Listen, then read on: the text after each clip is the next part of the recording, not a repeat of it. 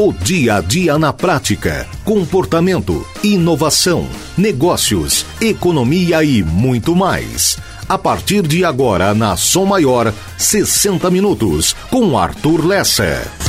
Programa 60 minutos. Oferecimento: Unesc, Empresas Radar, Giasse Supermercados e Unicred.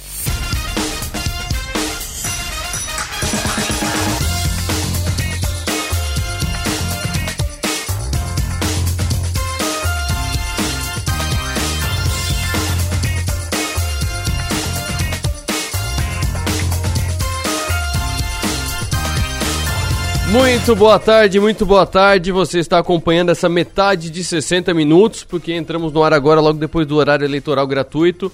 Teve vídeo novo no canal dos 60 Minutos, então confira lá. Foi com o Felipe Moleiro, ele tem 14 anos. 14 anos.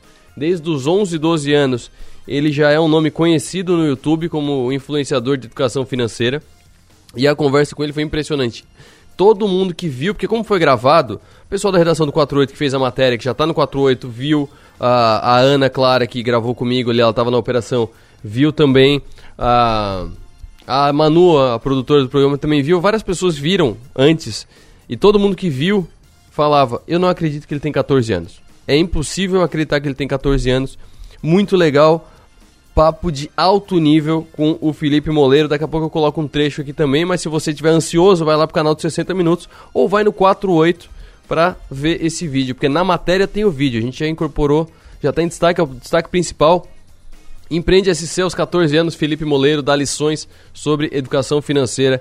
Esse é o destaque de agora do 48, tá ali, ó, bem na capa do 48. Já que eu tô falando do 48, tem também destaque no 48 pro seguinte: cena do ator laçado e arrastado por cavalo na tomada de Laguna assusta público. Se você não viu, se não chegou para você pelo WhatsApp ou por alguma rede social, tem o vídeo ali do que aconteceu e no vídeo já tem a explicação do próprio ator dizendo: tá tudo bem, tá tudo certo, eu tô bem, faz parte do espetáculo, vou comer um lanche. Juro que é basicamente esse o resumo do vídeo dele logo depois do acontecido para dizer que tava tudo certo. Mas se você não viu o vídeo, assista no 48, é destaque no 48 também. Prazo para a segunda via impressa do título eleitoral termina hoje. No cartório eleitoral, documento impresso na hora. E tem o destaque, obviamente, para o Criciúma campeão. O Criciúma ergue a taça da Série B do estadual. Mais uma taça, mais uma taça diferente para o Criciúma é, ornar no seu, na sua sala de troféus para é, encher a sala de troféus. Troféu da Série B do estadual.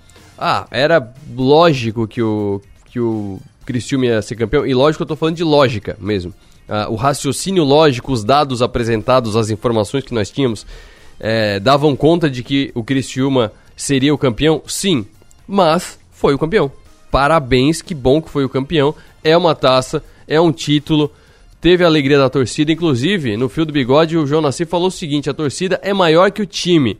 Depois de mais de 40 jogos na temporada, contam-se nos dedos de uma mão os jogos em que o Criciúma apresentou um futebol de qualidade, mesmo conseguindo alguns bons resultados, o desempenho na maioria das vezes tem sido sofrível. Até porque um jogo como ontem, e aí sou eu falando, eu só li a primeira parte do, da, da opinião do Nassif, mas um jogo como ontem, o próprio Nilton comentou muito durante a transmissão que era um. Tem a expressão de colocar um ônibus na frente da área quando o outro time retranca. O Atlético estava com dois ônibus na frente da área. Eles estavam com uma linha de 5 e uma linha de 4. São 10 na linha. O goleiro é o 11 jogador. Então tinha um uh, afastado desse paredão, esperando uma sobra. Tinham nove atrás da linha da bola, tinha nove defendendo. Aí foi difícil para o Criciúma fazer o gol, mas o Criciúma fez o gol. O empate a garantiria, mas fez o gol, ganhou com gol, ganhou com balançou do J. Del Fabro. E isso destaque também no 48.com.br.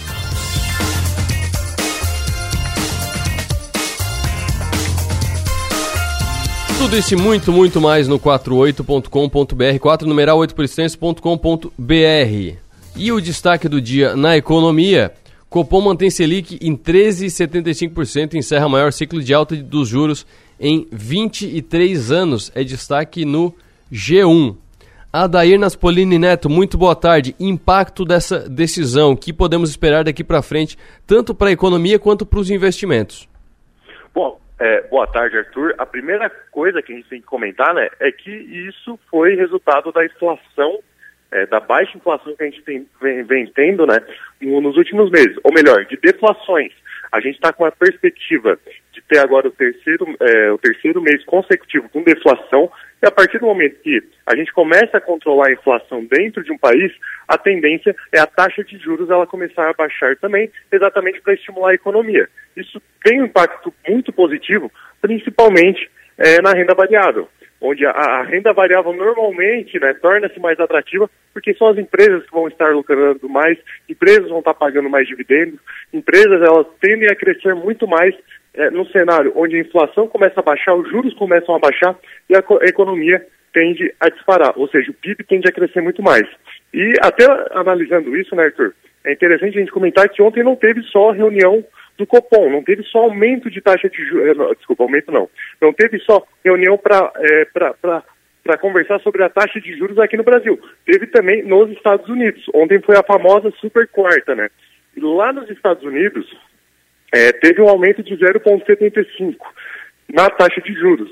Chegou então a taxa de juros lá em 3,25. E o Fed já sinalizou que nas próximas reuniões terão aumentos, ou seja, é, vai ter um aumento de 0,75, de 0,50 e de 0,25 consecutivamente para as próximas três reuniões do Fed. Enquanto aqui no Brasil a tendência é se manter em, em 13,75 a taxa de juros, e a partir do momento que é, o Copom, o Banco Central, achar que, que, que, que a inflação está mais do que controlada, começar a reduzir, e, e não, como não está aumentando mais, né, para estimular cada vez mais a economia. 0,75, a gente teve algumas 0,75 aqui nessa, nesse ciclo de alta dos juros, né? Mas é, 0,75 para a realidade norte-americana é uma coisa assombrosa. Eu acho que dá para comparar com o quê? Subir 2% no Brasil numa reunião só? É mais ou menos isso o impacto proporcional, né? Basicamente, porque lá nos Estados Unidos, os Estados Unidos é o é país de primeiro mundo, né? É o principal país é, comercial do mundo. É o país mais seguro, a gente pode falar, para se ter dinheiro, se ter investimento. Então, até é interessante a gente falar sobre isso, né, Arthur? Porque o Brasil, pela primeira vez na história, ele está com a inflação mais controlada que dos Estados Unidos e o PIB está crescendo mais do que nos Estados Unidos também.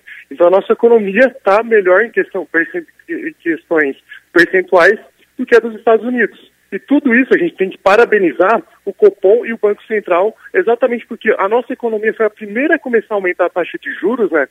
Para controlar uma possível inflação que vinha vindo. Muita gente criticou, muita, muita gente falou que isso estava errado, e hoje a gente vê que o que eles fizeram foi muito bem, uma, uma, foi uma assertividade muito grande nessa questão de aumento de juros que eles começaram a fazer é, há um tempo atrás. Né? E a bolsa agora deve começar a ficar mais interessante de novo, né? Já vi muitos aqui, é, analistas, gestores de fundo, dizendo que é, essa, essa segurada essa mantida da taxa deve indicar uma queda da Selic é, com a queda da Selic o pessoal pula de novo da renda fixa para as ações, né? Tu acha que isso acontece imediatamente ou é algo que vai devagarinho? Eu acho que é algo que vai devagarinho. Até analisando outros fatores, né, né Arthur? Se a gente pega das, das, últimas vezes que teve aumento e quedas aí da taxa Selic, né?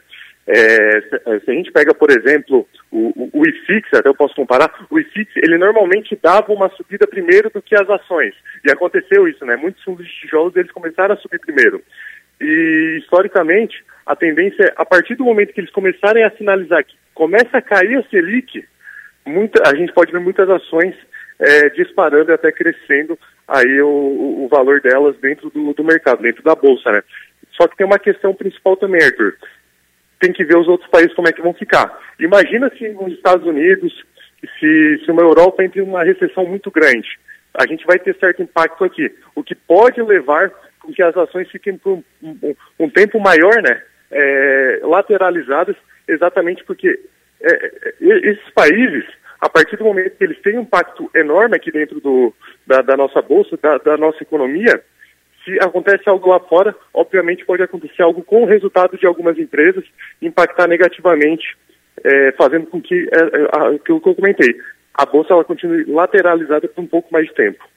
Maravilha, obrigado Adair, Adair Naspolini, né, trazendo as informações do mercado financeiro, de quem opera no mercado financeiro. Depois de 12 altas seguidas, a Selic ficou de uma reunião para outra com o mesmo número, 13,75, 13,75.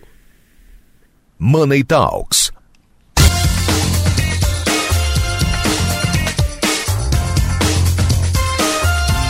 Inclusive, enquanto ele falava, eu busquei aqui na, no site do Banco Central mesmo a, a, progressão da taxa Selic. Tem aqui período de vigência 22 do 9, que, foi, que é hoje, né? Porque reunião ontem começa a valer hoje. Então, de hoje até a próxima reunião, 13,75. Era a mesma de 4 de agosto até ontem, 13,75. E aí eu fui ver os saltos que, que a gente citou aqui.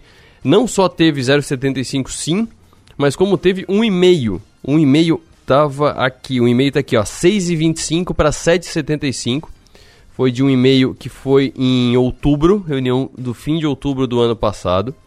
Teve também um e-mail de dezembro, na, não, em fevereiro, teve um e-mail em fevereiro, no dia 2 de fevereiro foi a reunião. A partir do dia 3 de fevereiro foi de 9,25 para 10,75. Aí depois teve de 1%, 1% de novo.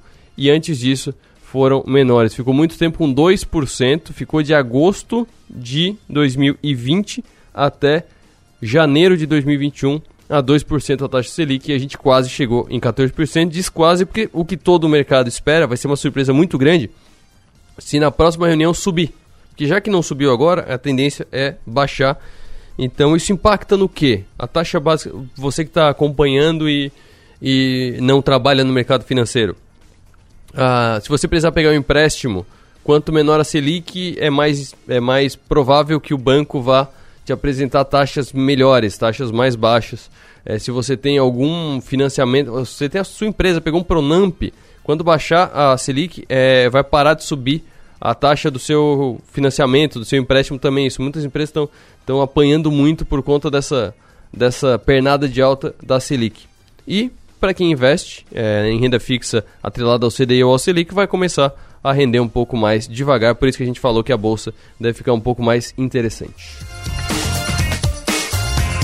Felipe Moleiro, 14 anos, impressionante o cabedal de conhecimento. Nossa, eu tô puxando esse cabedal de conhecimento algumas vezes aqui no programa, né? Termo, termo antigo. Acho que eu aprendi com meu tio esse cabedal de conhecimento. Mas é bonito falar, né? Cabedal de conhecimento. E ele tem, com 14 anos, ele tem muito conhecimento.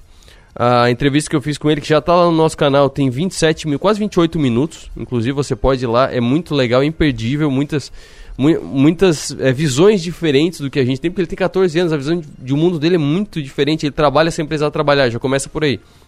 Ele não tem que se sustentar, ele só trabalha porque ele quer trabalhar.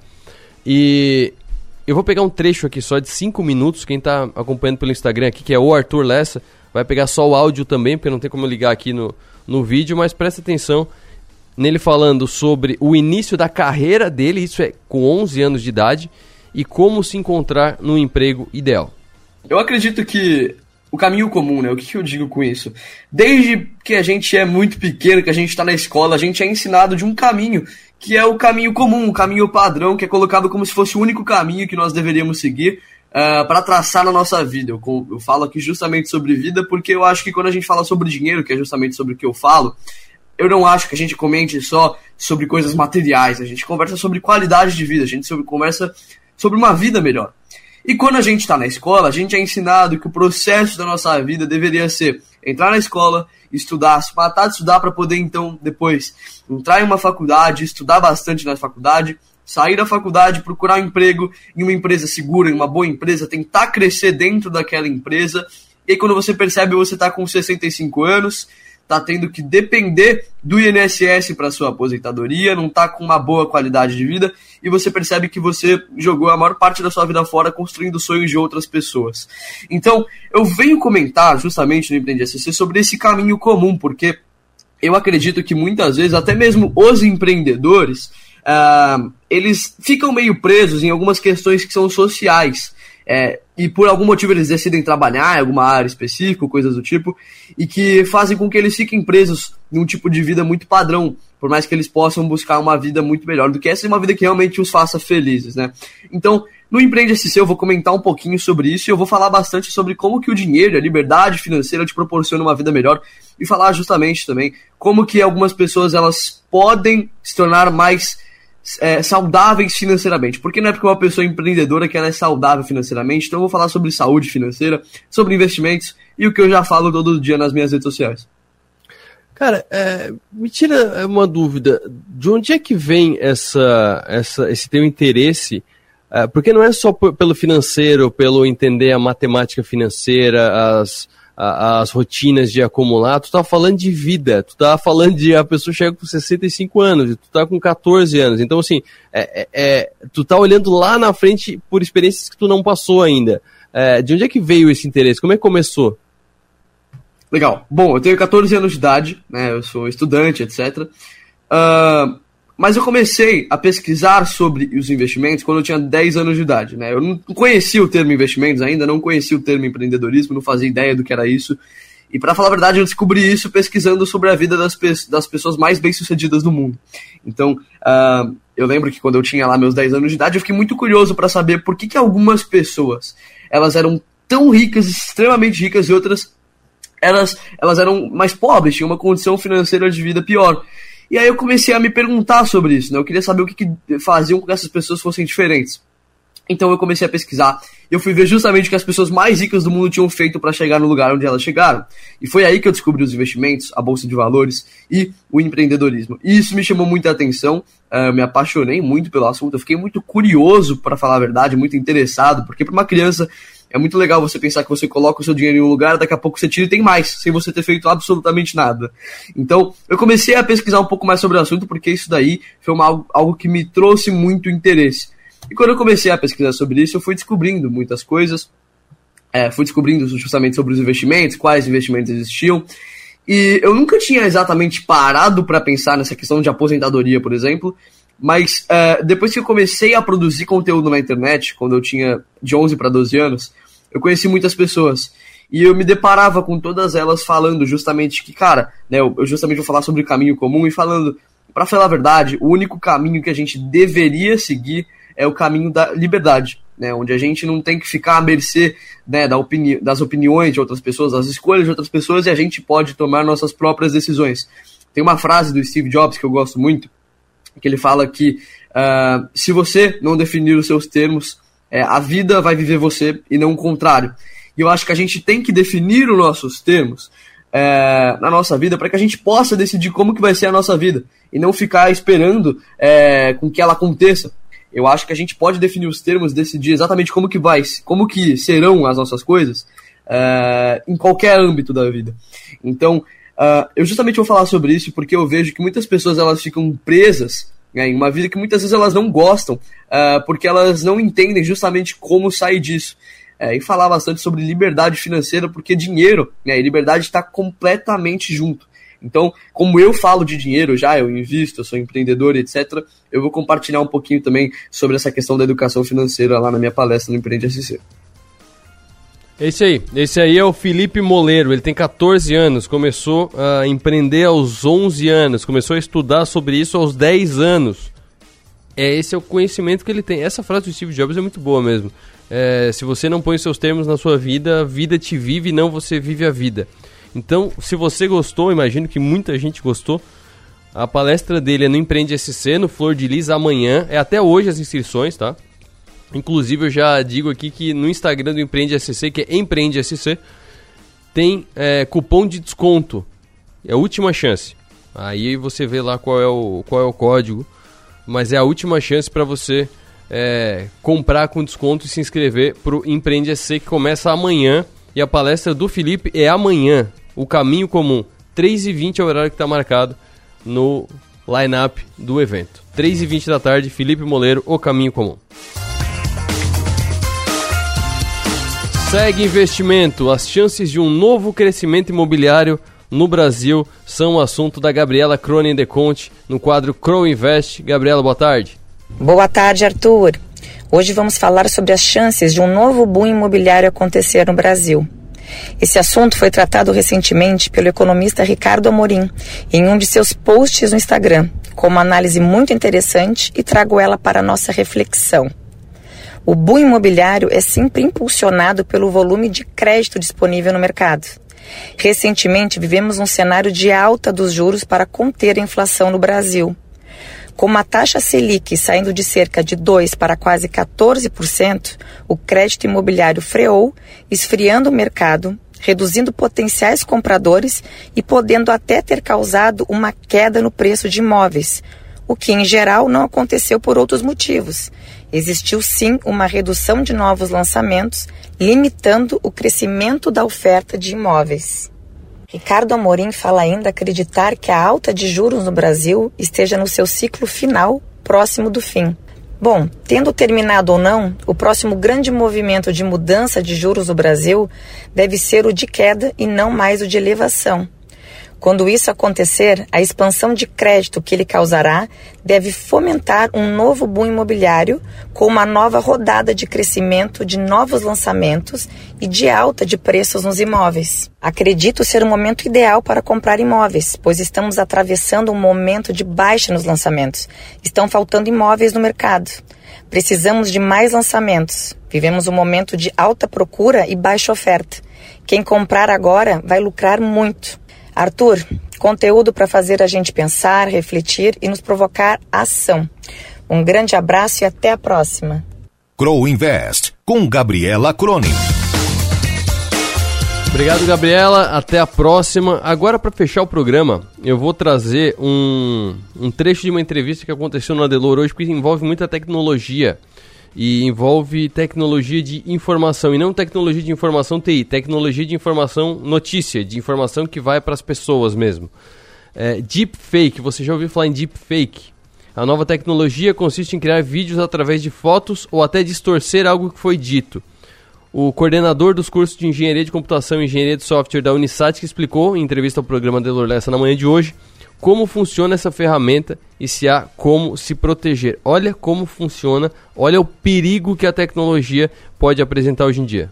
A partir de um, de um comando né, de entrada né, da tua voz, de imagens tuas, de vídeos mesmo, né, da, da tua imagem em movimento, essa tecnologia ela pega os teus padrões faciais, pega o teu padrão de timbre de voz e pode é, criar textos novos, imagens novas. Então, não só mudar o que tu falou sobre o Criciúma, que era o, o, o texto original, mas pode criar qualquer outro tipo de documento, qualquer outro tipo de texto, qualquer outra fala.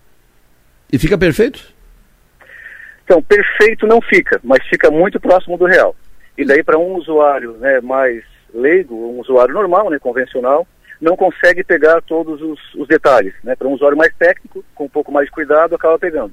Mas passa como verdade de maneira muito fácil. Deus. Ainda mais que o cidadão não, tá, não está esperando uma mentira, não está preparando uma, uma armação, né? não, está, não está preparando um texto editado, né? um material editado. Ele, tá, ele, tá, ele ligou ali para ver, ele recebeu uma informação, apertou, ele, oh, ele, vai, ele, ele, não vai imaginar que aquilo ali é uma armação, né? que aquilo ali é uma mentira, é uma, é, é uma produção. Né?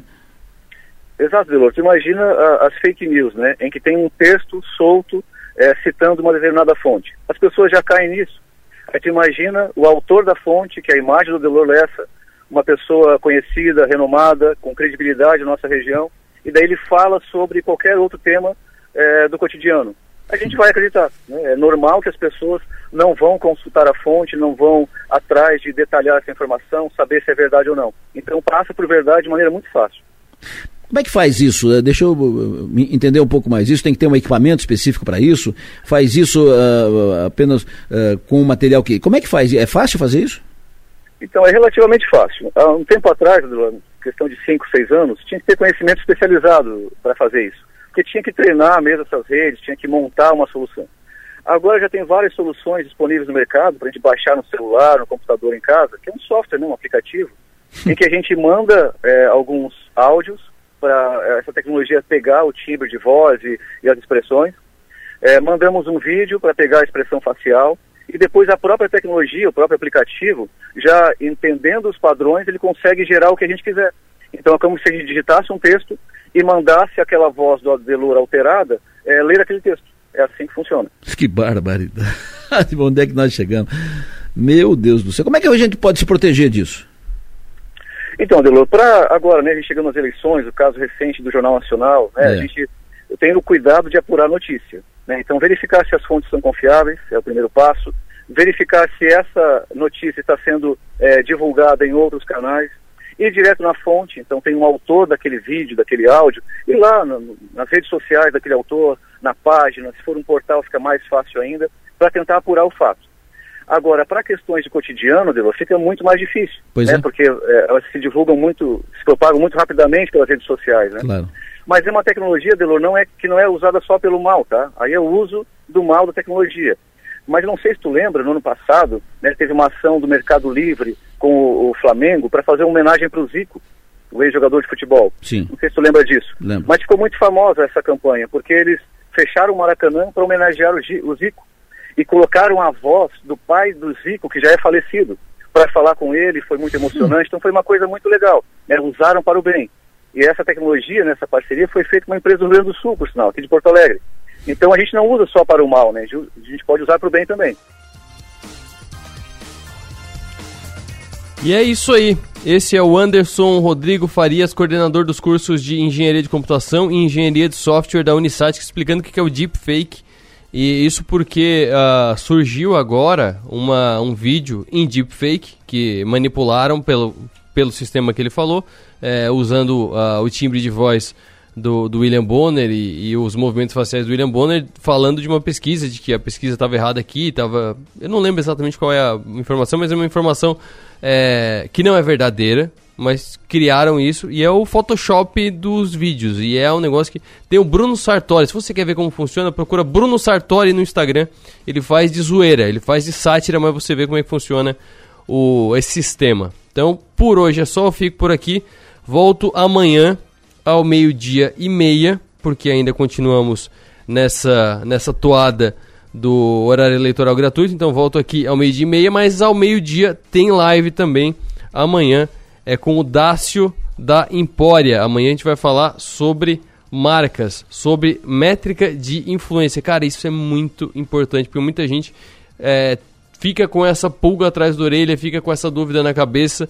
O Dácio Alexandrino da Empória fala sobre a unidade de medida da influência. Então, amanhã meio-dia tem live, depois eu venho aqui pra rádio, venho aqui pro Instagram. Fique por aí, volto amanhã, até mais.